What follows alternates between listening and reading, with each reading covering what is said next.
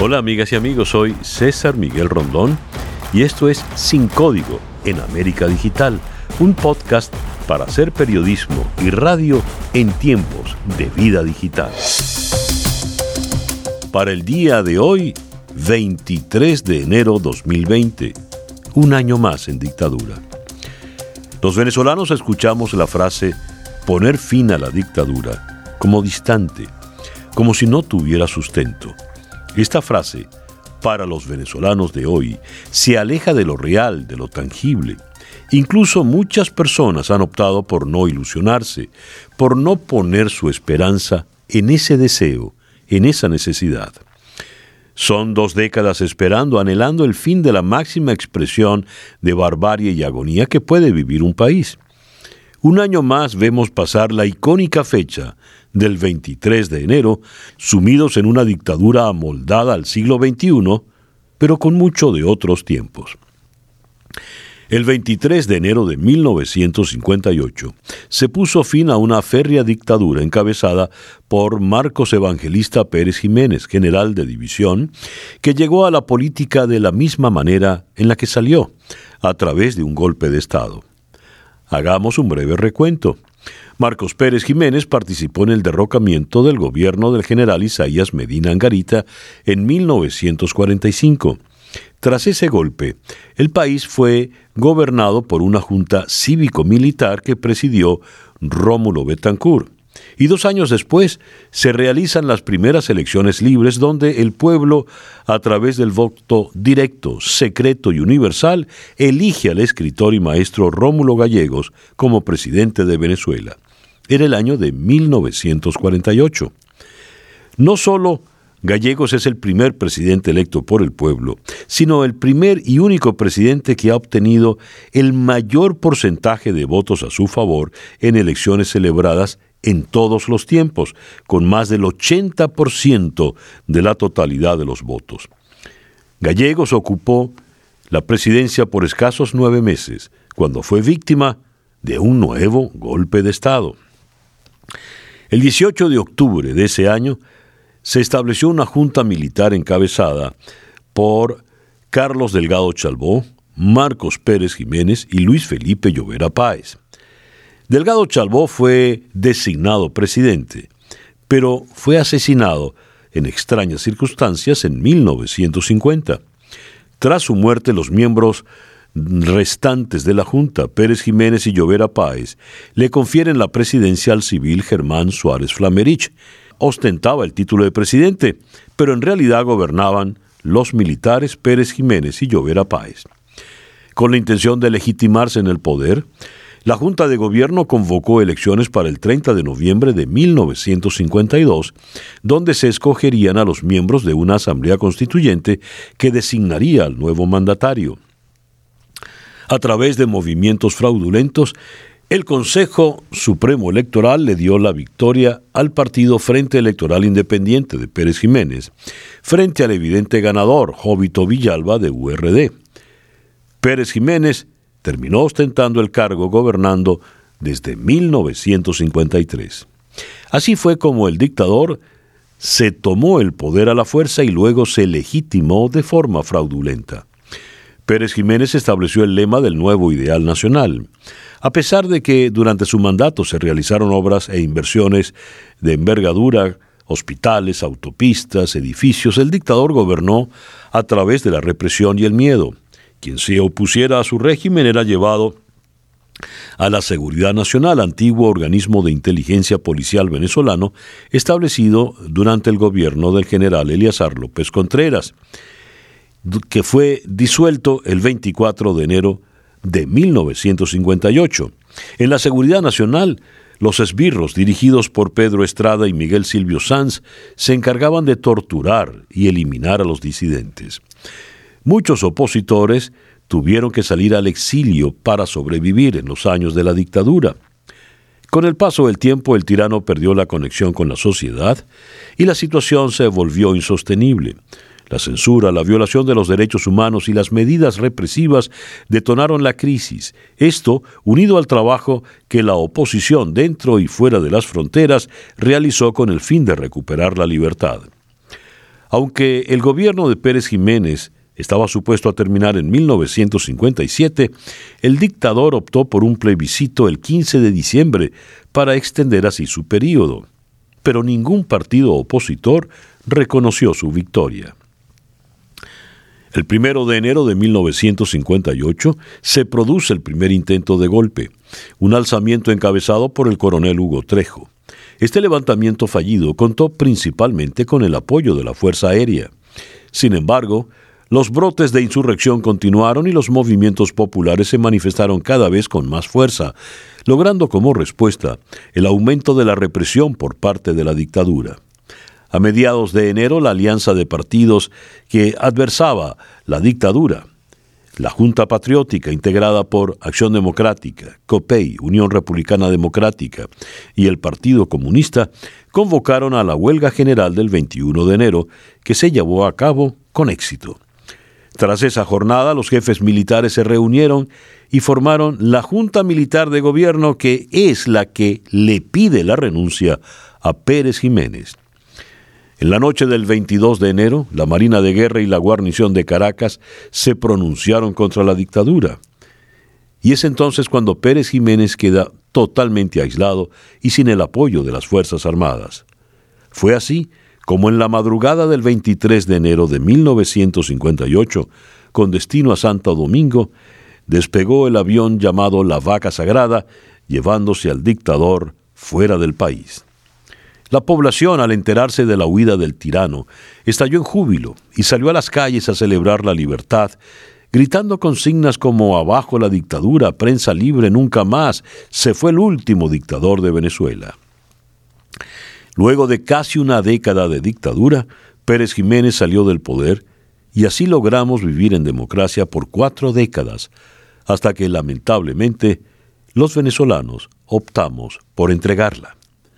A grosso modo, así se resume la historia de aquellos días, la historia de la caída de la dictadura y el logro de la ansiada libertad. 62 años después, la fecha sigue despertando inquietudes. ¿Fue únicamente el descontento social el detonante de la caída de Pérez Jiménez? ¿Fue imprescindible la reacción ciudadana en apoyo a las acciones militares o éstas se bastaban por sí solas? ¿Existe una fórmula mágica para derrotar a las dictaduras? 62 años después, ¿hemos aprendido la lección? El historiador Elías Pino Iturrieta asegura que, un mes antes del 23 de enero, nadie en Venezuela sospechaba que iba a caer Pérez Jiménez. ¿Será esa nuestra situación actual? ¿Cuáles claves necesitamos conocer para aprender de los ciclos de la historia?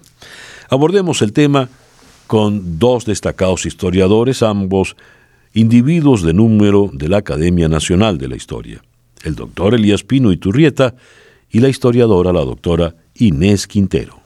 Es un gusto inmenso para mí poder conversar con dos personas tan queridas y tan admiradas, ambos miembros de, la, de número de la, de la Academia Nacional de la Historia, la doctora Inés Quintero y el doctor Elías Pino Iturrieta. Queridos Inés y Elías, gracias por compartir estos minutos. Buenas tardes, ¿cómo están? Muy bien, gracias. Elías. Hola César, buenas tardes. Eh, un placer oírte y también el, y también la compañía de Inés. Muy bien. Quiero comenzar leyéndoles esta introducción de un artículo que hoy publicas en el Nacional, Elías, con la firma del también académico el abogado Ramón Escobar León. Venezuela está resuelta a repetir cuantos 23 de enero sean necesarios para defender la democracia y ejercer libre y dignamente sus derechos. Esto es una cita del discurso de Miguel Otero Silva en su discurso en el Congreso de la República cuando se celebró el primer aniversario de esta histórica jornada. Escribe Escobar, Escobar León, las imágenes de esa fecha evocan lo que se ha llamado el espíritu del 23 de enero, que privilegia la unidad y el compromiso político en la lucha por la libertad. Les pregunto entonces, dada esta introducción, esta introducción, desde hace 20 años, sobre todo en los últimos, cada vez que llegamos al 23 de enero hay como una, un aire de nostalgia, de añoranza, eh, como la urgencia de que se repita algún cambio político como ocurrió 62 años atrás. ¿Por qué no se da. ¿Es que acaso eso que llamaban el espíritu del 23 de enero se esfumó por completo? Le pregunto a Inés en primer lugar.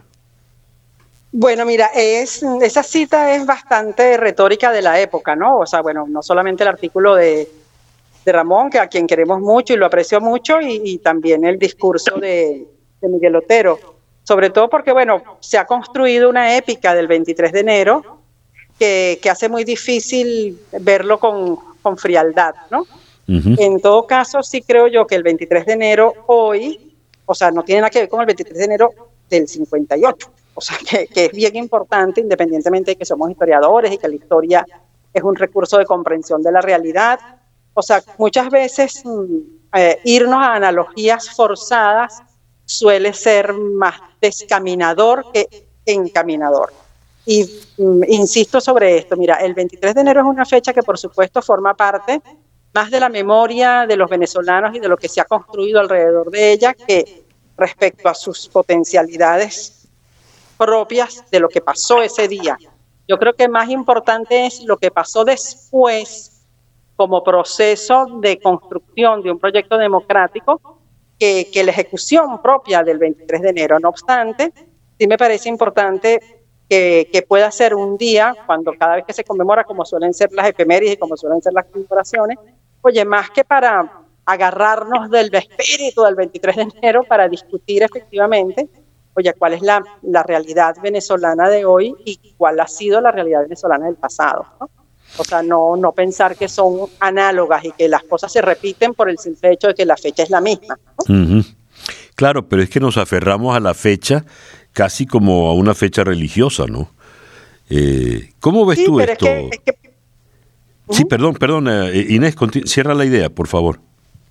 No, fíjate tú, el problema con el 23 de enero, que por supuesto es un referente histórico ineludible, o sea, ese día terminó la dictadura, pero terminó la dictadura no como parte de una avalancha social que derrocó y sacó al dictador, o sea, el hecho, hemos insistido en ello, son los historiadores, Elías lo ha insistido en muchísimas ocasiones y otros historiadores también, lo que ocurre es eso, finalmente, un quiebre en el mando militar que, que deja solo a Pérez Jiménez, Pérez Jiménez se monta en el avión y se va. Pero en cualquier caso, me parece importante, más que ese hecho de fractura militar que da lugar a la, a la caída o, al término de la dictadura, el proceso que comienza después. Ya. Que tiene que ver con una fortaleza ya mucho más compleja de la sociedad en función de buscar efectivamente y construir y lograr la construcción de la democracia.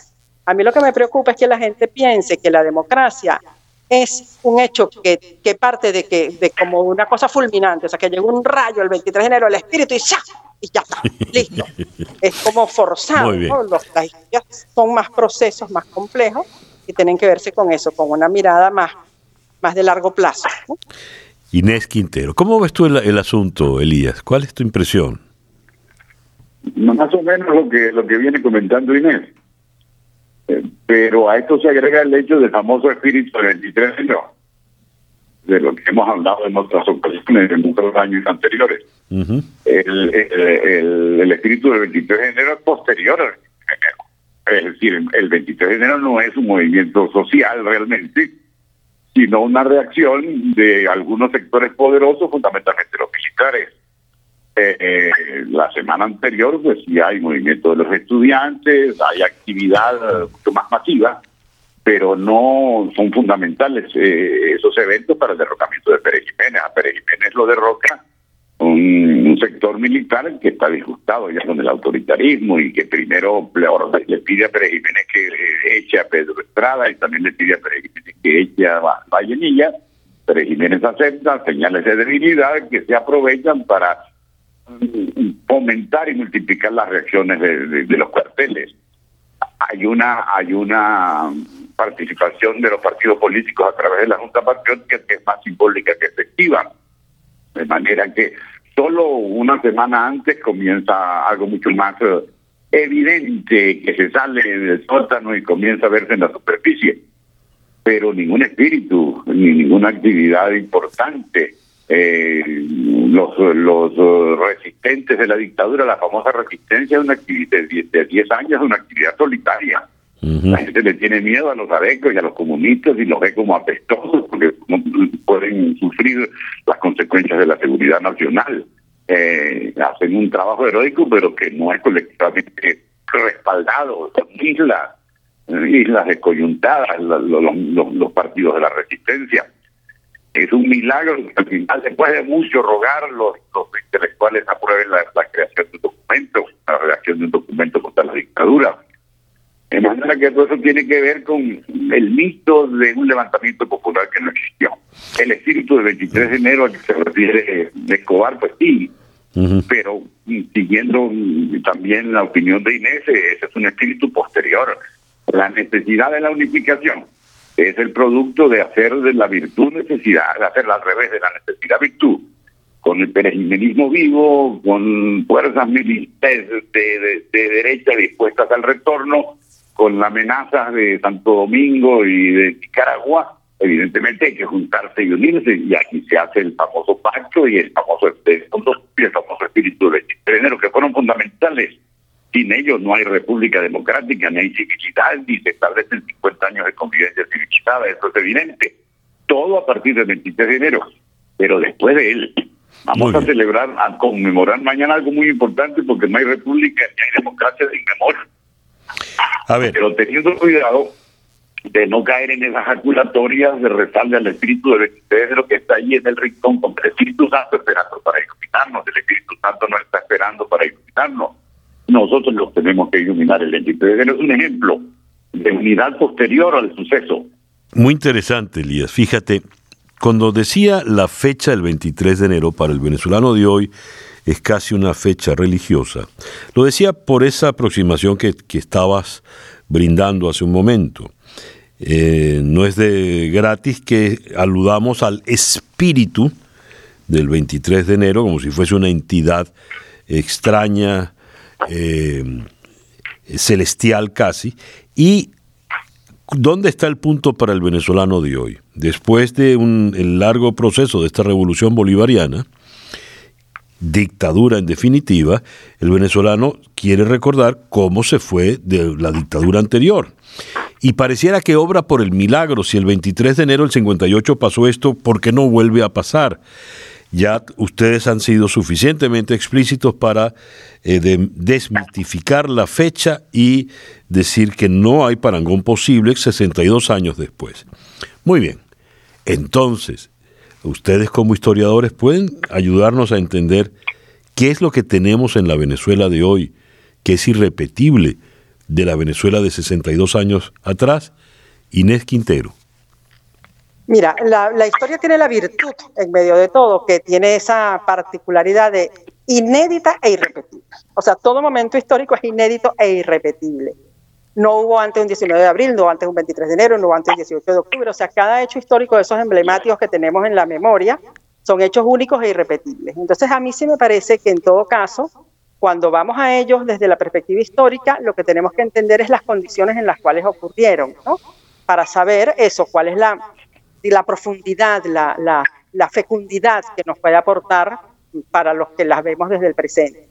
Yo pienso, por ejemplo, que mm, pensando en el 23 de enero del 58 y pensando en 62 años después, obviamente esta es una sociedad absolutamente distinta, o sea, las condiciones políticas actuales no tienen absolutamente nada que ver, o sea, la condición inédita del momento histórico actual es, es, es absoluta, pues tiene todas las condiciones para uno establecer que, es un hecho inédito y por lo tanto de esa, esa, condición inédita, peculiar, única, o sea, las respuestas no pueden estar en, en llaves maestras recurriendo, que te recurren al pasado, decir, bueno, no, y si nosotros que si la Junta Patriótica y que si hacemos un acuerdo, son otras las respuestas, son otros los recursos, son otras las, los mecanismos. Yo lo que sí creo, y en alguna medida los elementos más de carácter general que sí pueden ser de ayuda es, o sea, en otros momentos históricos difíciles, los venezolanos, y bueno, en esto Elías y yo hemos tenido siempre una, una afinidad, de las pocas cosas en las que tenemos afinidad es entender que, que ha habido momentos muy complejos de la sociedad venezolana que en su condición inédita la sociedad ha buscado la manera inédita de salir de ellos, o sea, no buscando recetas preestablecidas. Yo creo, por ejemplo, que ha habido O sea, una cosa que particulariza ese espíritu del 3 de enero del 58 es que la sal, el aceite y el vinagre se unieron. ¿no? O sea, pensar en un comunista aliado con un eco o, un herredista, o sea, que de, los, de las pugnas políticas que se habían vivido saliese un proyecto de unidad donde estuviesen además sectores militares. O sea, esa, esa voluntad de, de conciliar, de negociar, de apaciguar, de entenderse, yo creo que es un elemento importante a la hora de uno pensar cuáles son las condiciones de este momento histórico. O sea, tiene que haber una, una manera en que los venezolanos podamos entendernos. O sea, no puede ser que, el futuro de Venezuela sea la fortalecimiento de la polarización y del enfrentamiento. Entonces, creo que en ese sentido, este momento implica o demanda eso, reflexiones que permitan buscar respuestas inéditas a la coyuntura actual. Muy bien. ¿Y se lograrán esas salidas, esas opciones inéditas? Elías. Yo creo que debemos insistir en lo que acaba de afirmar Inés. Esta es una situación totalmente novedosa, algo inédito de veras. ¿Y esto qué significa en términos concretos? Que lo que está pasando en Venezuela después del comienzo de la, del retorno a la República eh, a partir del 58 es nada más y nada menos que la desaparición de la República. No se trata de que no hay libertad ni se trata de que no hay democracia. Esos no son bienes mostrencos, ellos dependen de un domicilio y ese domicilio se llama República. Y estos señores del gobierno han desmantelado la República, las instituciones, el sistema de frenos y contrapesos. Eh, ¿Cómo reanudar esos principios y cómo volver a esa vida que fabricaron nuestros abuelos y nuestros padres y quizá en algún momento nosotros mismos. Esa es eh, la, la, dificultad del rompecabezas. Mirar hacia el 23 de enero, muy difícil porque aunque la República necesita memoria, es una hechura temporal. La República se hace de acuerdo con los desafíos, los desafíos de su momento. Clemenceau decía que en 1899 en Francia, que para salvar a la sociedad había que eh, intentar un movimiento, algo inédito. ¿Y qué es lo inédito? La República, por ejemplo. En Francia, decía eso en 1898-1899 Clemenceau. ¿Qué nos toca a nosotros? Mirad, no seguir agarrando el rábano por las hojas, no seguir insistiendo en el retrato, en el cromo, postal del 23 de enero, porque no nos va a ayudar.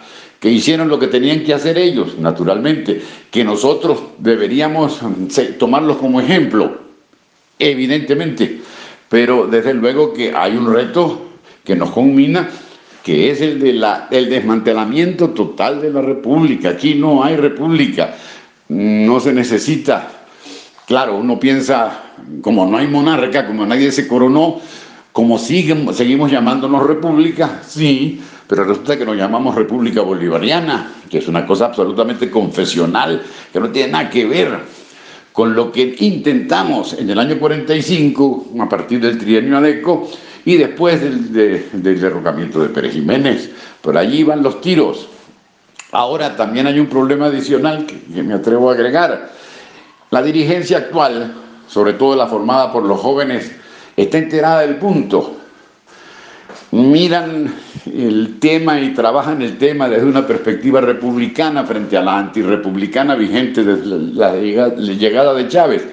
Me temo que no. Entre otras cosas porque pese a que se consideran como herederos del pasado, no, no, no conocen el pasado y piensan muchas veces que la historia comienza el día de su nacimiento, el día en el cual se firma la partida de nacimiento. Por desdicha no es así. Eh, hay sacrificios anteriores y luchas anteriores que se tienen que asimilar para modificar la conducta partiendo de ese recuerdo que no puede mm, conducir al calco, que no puede conducir a la, a la repetición fiel. Todo ese rompecabezas tan arduo no lo tenemos resuelto quizá porque miramos las cosas con mucha simpleza. Hoy es día de procesión, o mañana es día de, es día de procesión. Perfecto, los símbolos son importantes, pero recordemos que la Virgen del Carmen no está allí a nuestra disposición. que la Virgen de Conomoto no nos va a hacer el milagro. Que eso depende de una lectura, de un entendimiento actual y contemporáneo, que puede partir de la, memoria del pasado, pero que en ningún momento puede serle fiel, porque sería una locura, sería una faena infructuosa. Yo creo que en estas conmemoraciones es importante decir eso. Cantemos el himno, desde luego, pero recordemos que ese himno eh, tiene sus bemoles y que es preferible cantarlo para cumplir y para llenar formalidades, porque la República también está hecha de formalidades, pero mm, es una cosa de mucha profundidad o de mayor profundidad que implica un, compromiso que nadie ha hecho en Venezuela, sino durante mm, dos o tres décadas después de la, de la caída de Pérez Jiménez, es decir, en el gobierno de, de Rómulo Betancourt, en el gobierno de Leoni y en el primer gobierno de Caldera. Después esa república se nos fue yendo de los dedos de la mano como grano de arena, sin que nos diéramos cuenta, hasta que el zarpazo definitivo lo dio Chávez y ahora el usurpador Maduro. Yo pienso que estas cosas conviene recordarlas o plantearlas en estos, mm, en estos días tan complicados que estamos viviendo. Creo que por allí van los tiros en definitiva de San Miguel y bueno, y te agradezco que me hayas permitido decirlos, decir estas cosas, disparar estos tiros y también de haber disfrutado de la compañía de Inés. Muchísimas gracias Inés, Quintero y a Elías Pino y Turrieta. Chévere, un beso. Muchos abrazos. Y bien, así hemos llegado al final de nuestro podcast por el día de hoy. Esto es Sin Código en América Digital, un podcast para hacer periodismo y radio en tiempos de vida digital.